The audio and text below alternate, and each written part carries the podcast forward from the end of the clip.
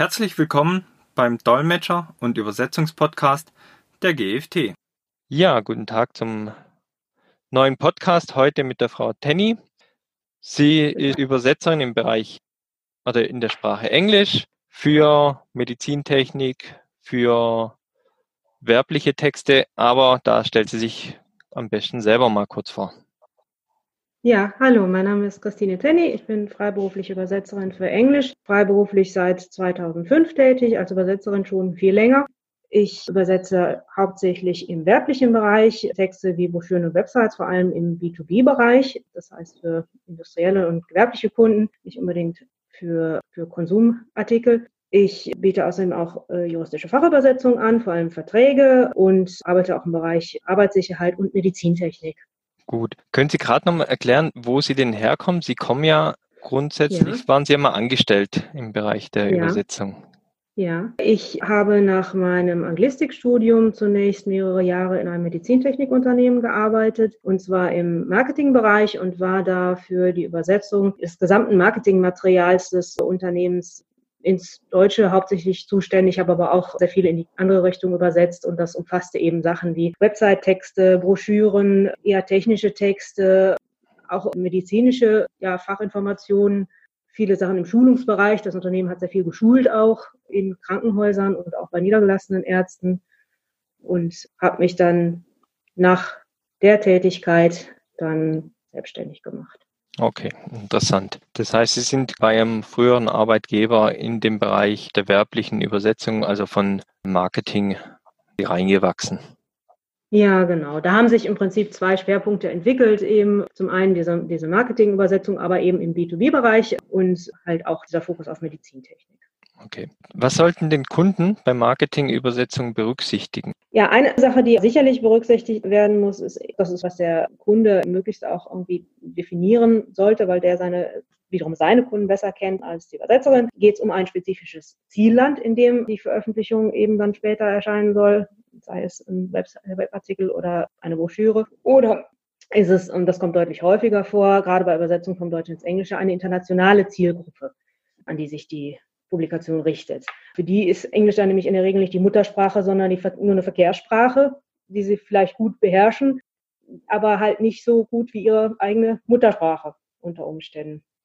Und da muss man dann eben schon darauf achten, zum Beispiel, dass man Wortspiele, manche Idiome, also Redewendungen verständlich übersetzt und nicht ja unbedingt so clever wie möglich. Okay, ja da gerade nochmal eine Rückfrage. Das heißt, wenn ich jetzt zum Beispiel, auf, also für den britischen Markt übersetze, eine englische Übersetzung, dann haben die ja wie im Deutschen auch ihre eigene Wortspiele, Wortwitze ja. oder Point, ja. Pointes, die am Schluss ja. rauskommen. Die versteht natürlich der muttersprachliche Engländer.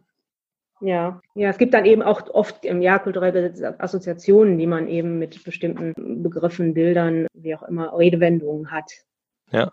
Ob die eben jemandem zugänglich sind, der Englisch eben nur als Verkehrssprache spricht, das kann man nicht wissen. Deswegen muss man da immer darauf achten, dass es wirklich allgemein für möglichst viele Leute verständlich bleibt. Das heißt, die Übersetzung sollte natürlich immer noch richtig sein und sie sollte auch sprachlich hohes Niveau haben. Aber ich muss auch gucken, dass sie zugänglich bleibt. Denn ich will ja eine Botschaft rüberbringen und die muss verständlich bleiben. Und manchmal muss ich dann vielleicht ein bisschen wörtlicher formulieren, ein bisschen direkter formulieren, damit die Botschaft nicht verloren geht.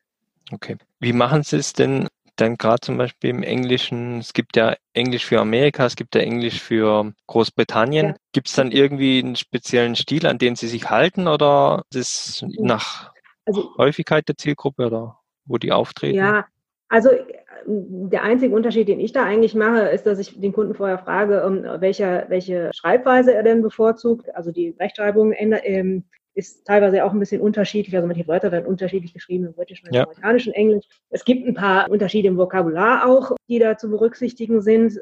Aber also die Unterscheidung kann ich machen. Das kann man vorher abfragen beim Kunden. Aber das ist auch ja, bei weitem eigentlich der kleinste Teil der Übersetzung. Das meiste ist tatsächlich für ein internationales Publikum. Gerade wenn Sie mal an die deutschen Kunden denken, die ihre Broschüre, ihre Website auf Englisch veröffentlicht haben wollen, die also ihre deutschen Produkte ja international bewerben wollen. Die richten sich nicht an Amerikaner oder an Briten. Die richten sich im Prinzip an die Welt.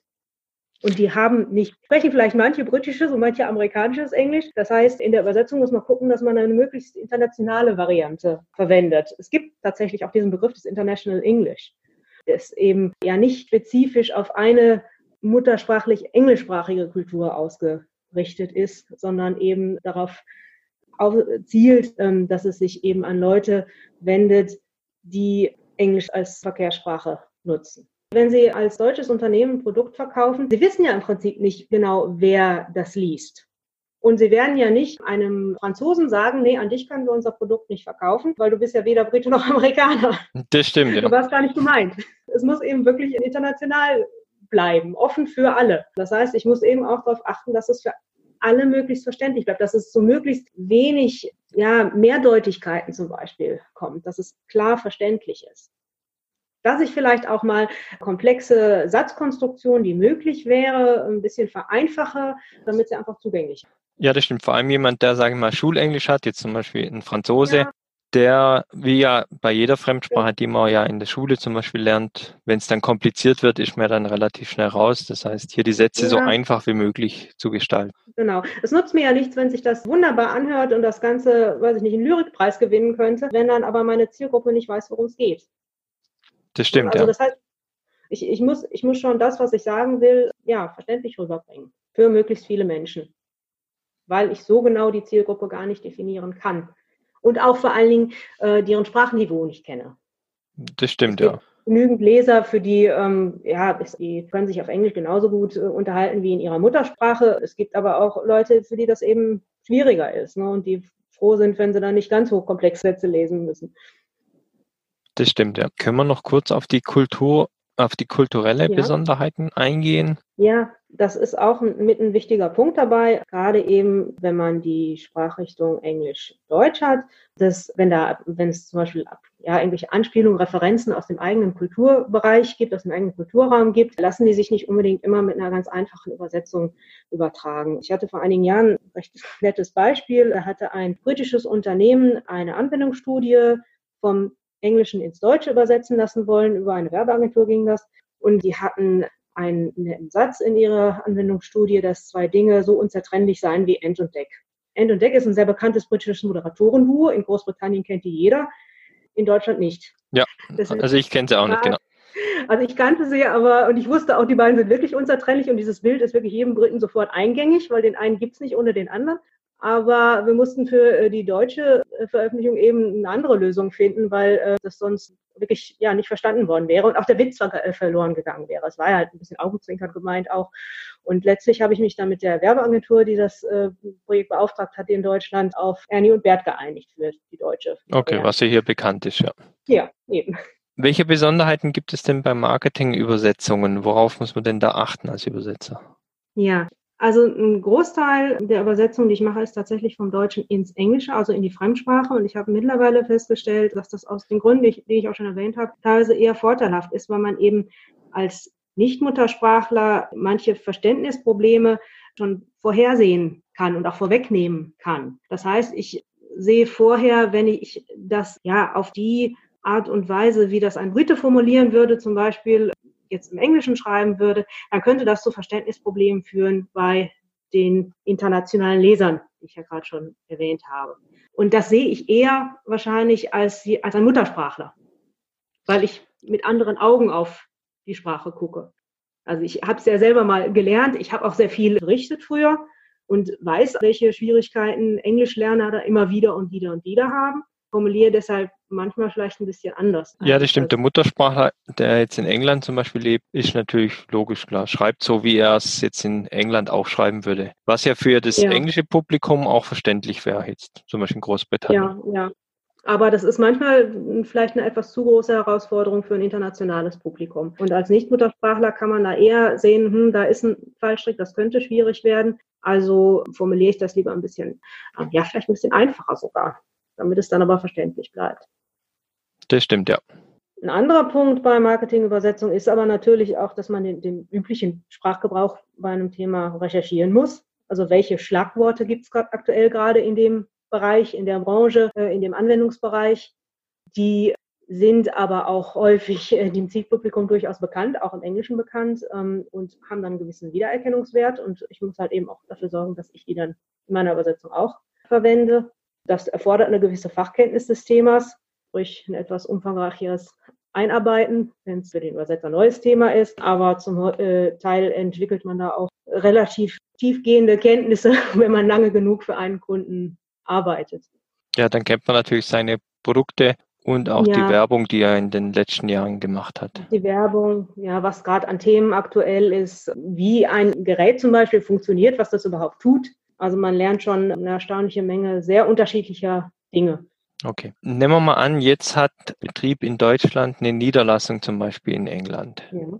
So, macht jetzt ein Marketingprospekt speziell für England. Wie wäre hier die Vorgehensweise? Wäre da ein Lektor noch zielführend äh, nach der Übersetzung oder wie würden Sie sowas machen? Ja, also wenn Sie es tatsächlich an explizit an ein britisches Zielpublikum richtet, dann wäre das schon sinnvoll, das nochmal von einem, von einem Muttersprachler gegenlesen zu lassen. Auch so ist grundsätzlich natürlich das Vier-Augen-Prinzip nicht verkehrt. Von daher, ja, das in dem Fall würde ich schon anraten. Aber wie gesagt, das, also das ist mir, glaube ich, bisher, ja, zumindest bei Marketingübersetzungen noch nie untergekommen. Okay, das heißt grundsätzlich, wie man es ja auch kennt, man hat ja die Fähnchen, sage ich mal, also das Fähnchen für Deutschland bei einer Webseite, ja. dann das Fähnchen für Frankreich, da wird ja auch kein mhm. Unterschied mhm. gemacht, wohin das geht. Das ist auch bei Portugiesisch zum Beispiel so, da gibt es ja auch nur ein Fähnchen, da wird ja auch, also es gibt ja nicht zum Anklicken und dann auswählen für Portugal oder für für Brasilien, Brasilien, mhm. genau, ja, oder für Afrika, Angola, mhm. genau. Und es gibt halt ein mhm. Fähnchen, klicke ich drauf und dann habe ich es genau. Halt ist ja auch ein Kostenfaktor und ist auch nicht üblich, also egal welche Website man anschaut. Ja. Gibt es ja. ja. ein Fähnchen und dann war es das genau. Ja. Ja, also wenn Sie von der Website sprechen, ja, dann, dann haben Sie in der Regel nur, nur eins, ein genau. Fähnchen. Oder Klick halt eben fertig. diese Abkürzung mit DE, EN, FR. Richtig, so. genau, ja. Das, das ist auch, glaube ich, bei den äh, ganzen Benutzern weltweit so, hat sich ja. eingebürgert, glaube ich, genau. Ja.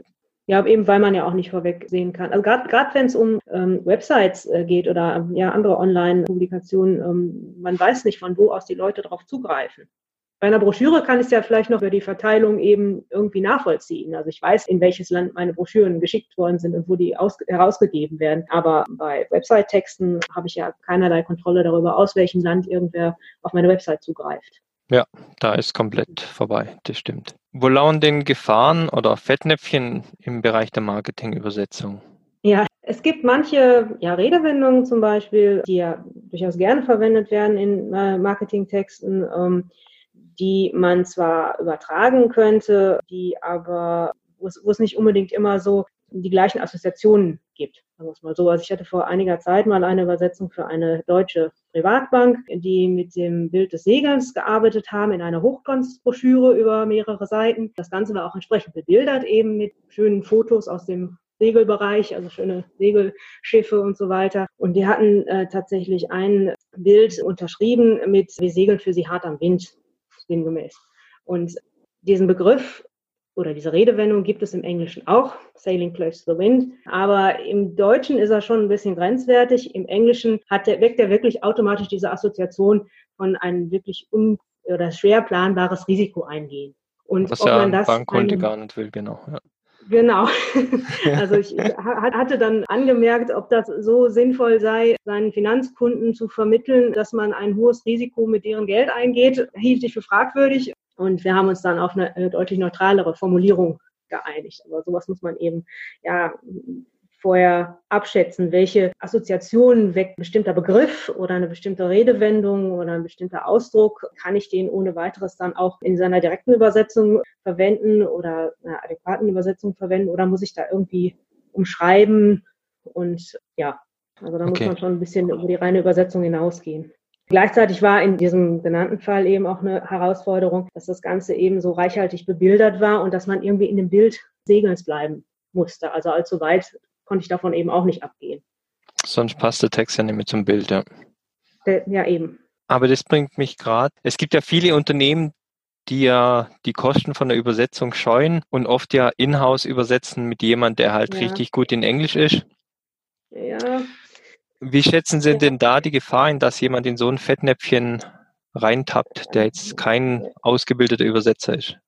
Ja, also Man kann natürlich Glück haben und jemand kann wirklich auch hervorragend eine Fremdsprache beherrschen. Aber was man nicht vergessen darf, Übersetzer machen das professionell. Die machen den ganzen Tag nichts anderes, als gleichzeitig in zwei Sprachen zu denken und auch zwischen den beiden Sprachen hin und her zu denken. Und die wissen genau, wo solche Fallstricke liegen, wo solche Probleme liegen, wo die Herausforderungen liegen und wissen, wie sie das angehen und lösen können. Deswegen, also es, es kann natürlich gut gehen, aber das Risiko ist groß, dass da jemand haarscharf daneben landet ähm, und dann was übersetzt, was vielleicht ja, ein komisches Bild vermittelt vom Unternehmen oder was anderes aussagt, als was gemeint war, dass tatsächlich richtige Fehler passieren. Also ja, wenn ich mein Auto reparieren lasse, bringe ich das auch in eine Fachwerkstatt. Das stimmt. Es kann natürlich sein, dass mein Nachbar auch ein, ein, begeisterter Schrauber ist und da den, den Fehler findet und mir das reparieren kann. Ob der das passende Ersatzteil besorgen kann, weiß ich nicht. Ich zahle wahrscheinlich weniger, weil es ist mein Nachbar. Aber ja, ob ich dann damit über den TÜV komme, weiß nicht. Ja, das stimmt. Zumal das ja jetzt quasi übers eigentliche Übersetzen, wenn man es jetzt, weil die Übersetzung ja. Sailing Close to the Wind wäre ja Inhalt, wäre ja vom Text her schon mal richtig, ja, ja. aber es geht ja noch um das Interkulturelle, das ja jemand, mhm. der jetzt nur Englisch in der Schule hatte, auch wenn er da wirklich gut war, ja gar mhm. nicht kennen kann. Also ich habe schon ja zwangsläufig viele Übersetzungen gesehen, wo man eindeutig merkte, das ist, hat jemand geschrieben, der kann sogar ganz gut Englisch, aber fällt dann doch immer auf, dass dann an der einen oder anderen Stelle ist irgendwo, ja, der Text rumpelt, okay. so Beziehungsweise teilweise auch einfach wirklich Fehler passieren, die zum einen wirklich ein schlechtes Licht auf das Unternehmen werfen und es reflektiert auch irgendwie immer so eine, so eine Qualitätseinstellung, finde ich. Ne? Wenn ja. ich sehe, dass eine, ja, eine Übersetzung irgendwie fehlerhaft ist und auch wirklich richtige Fehler passieren, nicht nur, dass es ein bisschen komisch klingt vielleicht, dann frage ich mich auch, wie viel Wert legt dieses Unternehmen allgemein auf Qualität? Kann ich mich auf die verlassen? Ne? Das, das, stimmt, das, ist ja. so die, die, Überlegung, die mir als Kunde kommt. Das ist, das ist ein Aushängeschild. Das ist, als versuchen Sie, Ihre Arbeitskraft zu verkaufen bei einem Bewerbungsgespräch und gehen in Ihren abgerissensten Jeans dahin. Das stimmt, ja, das ist ein guter Vergleich. Ja. Also man stellt sich vielleicht nicht so dar, wie man sich stell, darstellen möchte und auch nicht so, wie man ist. Und gerade Unternehmen, die eben doch einen recht hohen Qualitätsanspruch haben, die sich als Spezialist auf ihrem Gebiet bezeichnen, die sollten auch eben auch so ein professionelles Bild vermitteln. Und das heißt für mich aber auch, dass man auch Profis beauftragt mit Dingen, die man selber einfach professionell nicht so oder nicht so professionell selber liefern kann. Das ist die Unternehmen, für die ich übersetze, das sind keine Übersetzer. Die sind technisch fantastisch, die wissen da tausendmal mehr als ich und ich frage auch gerne nach, wenn ich da irgendwas nicht verstehe. Aber das sind keine Sprachprofis. Ich mache ja den ganzen Tag nichts anderes. Und auch meine ganzen Übersetzerkolleginnen und Kollegen machen den ganzen Tag nichts anderes. Ne, das ist, wir haben sowas im Blut. Ja, das stimmt. Das, dafür muss man natürlich auch geboren Menge, sein. Ne? Ja, man, es gehört auch eine ganze Menge, also zum einen Begabung und eine Menge äh, Leidenschaft auch dazu und auch viel, viel Engagement und ja, äh, Investition von Arbeit und Zeit und ja und auch Geld, bis man auf dem Niveau ist. Das stimmt, das ist nachvollziehbar, das, ja. Und das dann eben, ja, von einem Laien machen zu lassen. Wie gesagt, es kann gut gehen mal, aber ja, es ist vielleicht nicht unbedingt immer das optimale Ergebnis, was man da bekommt. Das stimmt, ja. Wo sehen Sie denn die größten Probleme oder Herausforderungen bei den Marketingübersetzungen? Gibt es da noch was, was wir bisher nicht angesprochen haben oder? Ja, gut, das geht so ein bisschen, bisschen ähm, in die Richtung von dem, was ich schon gesagt habe. Man kennt sein Zielpublikum gerade eben bei ähm, Online-Veröffentlichungen natürlich nicht genau und weiß auch nicht genau, auf, welch, auf, welchem Sprachniveau die sich bewegen. Das heißt, ich muss gucken, dass ich möglichst einem Spiel, äh, Zielpublikum mit unterschiedlichem Sprachniveau gerecht werde. Das heißt, ich darf es nicht zu banal formulieren, ich darf aber auch nicht zu sehr abdrehen.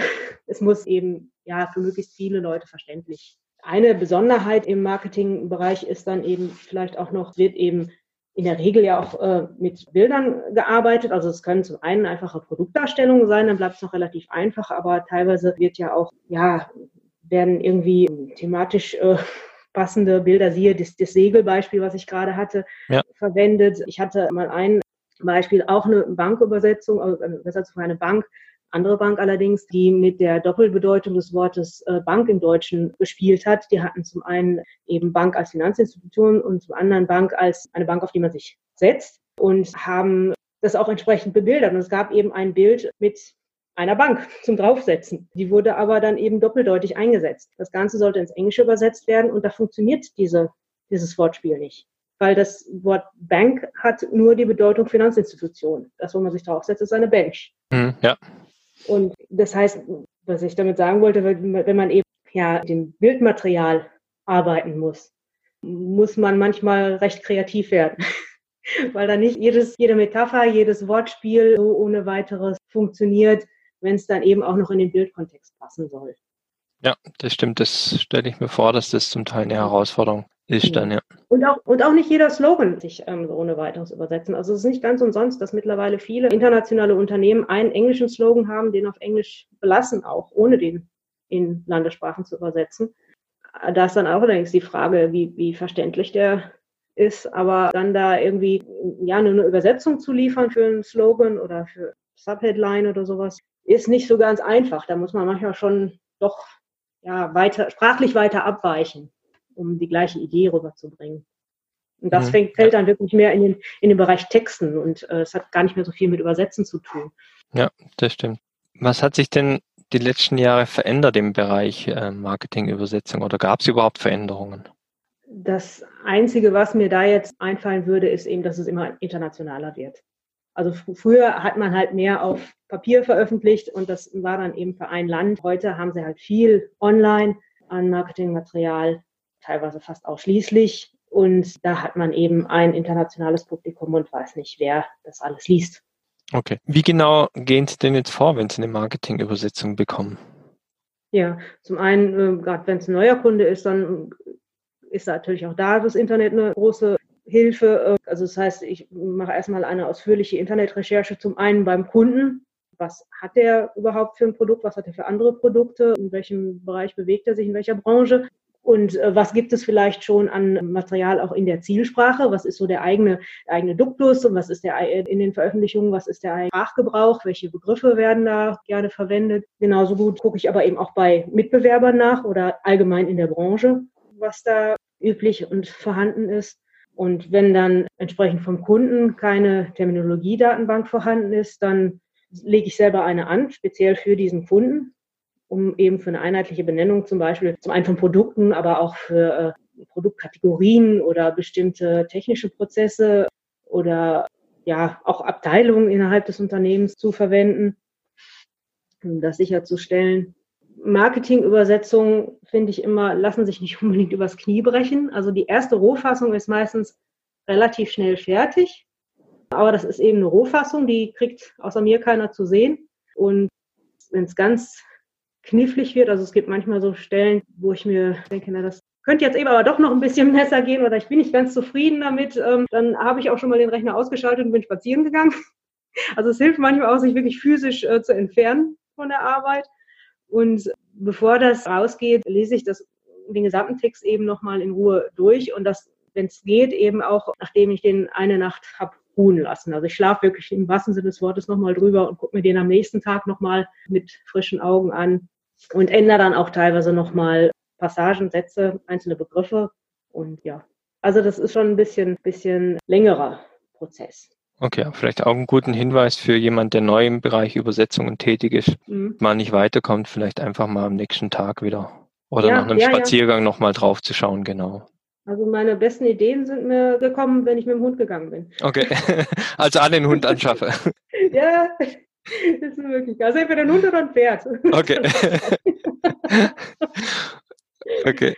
Was denken Sie denn, wie wird sich die Marketingübersetzung in der nächsten Zeit noch verändern? Es gibt ja in anderen Bereichen auch das Thema, ja. wie im Marketing auch Kosten, Qualität, maschinelle Übersetzung. Ja. Also es ist sicherlich ein Thema, was auch eine Rolle spielen wird. Einfach auch, weil, weil immer mehr Kunden sich dessen bewusst sind, dass es sowas wie Maschinenübersetzung gibt. Und ja, das eben halt auch zu Kosteneinsparungen führen kann. Und wer will das nicht? Und die Maschinenübersetzung hat sicherlich auch ihre Berechtigung. Die kann auch einem Übersetzer manchmal zur Inspiration dienen. Aber gerade im Marketingbereich gibt es eben auch ganz gute Argumente gegen zumindest eine reine Maschinenübersetzung. Denn so ein Maschinenübersetzungstool das versteht den Text eigentlich nicht. Das ist eine Maschine und die arbeitet auf einer Worts- und Satzebene, die sieht aber nicht den ganzen Text. Und die hat kein Verständnis für sowas wie diese Beispiele mit End und Deck, die ich gerade erwähnt habe. Das Sailing Close to the Wind, dass das vielleicht im Englischen nicht so ganz der passende Ausdruck ist. Oder das, ne, welche Bank jetzt gemeint ist, die zum Sitzen oder die äh, Finanzinstitution. Das kann eine Maschine nicht wissen. Und das ist eine Sache. Das andere ist, dass man immer noch häufig eine inkonsistente Terminologie hat und auch häufig die firmeneigene Sprache nicht berücksichtigt wird. Es gibt eben Unternehmen, die einen bestimmten Sachverhalt so und so benennen. Und wenn das bei denen, äh, bei diesem Unternehmen so üblich ist, dann verwende ich den Begriff in der Übersetzung auch. Das weiß aber die Maschine nicht. Die hat da vielleicht andere Vorstellungen. Das stimmt, die wählt halt dann einen Begriff aus, ja. Die Maschine hat auch kein kulturelles Verständnis. Die, oder ja, auch kein Verständnis dafür, was sich was ich vielleicht schön, gut, witzig, pfiffig anhört. Was Leute neugierig machen könnte, ja. weiterzulesen. Das kann diese, diese stilistischen Beurteilungen kann eine Maschine nicht machen.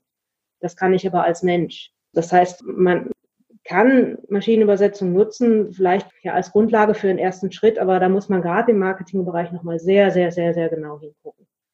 Also, dass das hundertprozentig funktioniert, das wird nicht der Fall sein. Okay. Dafür ist da, ja, also eine Maschine hat kein Sprachgefühl. In dem Sinne, eine Maschine fühlt nicht.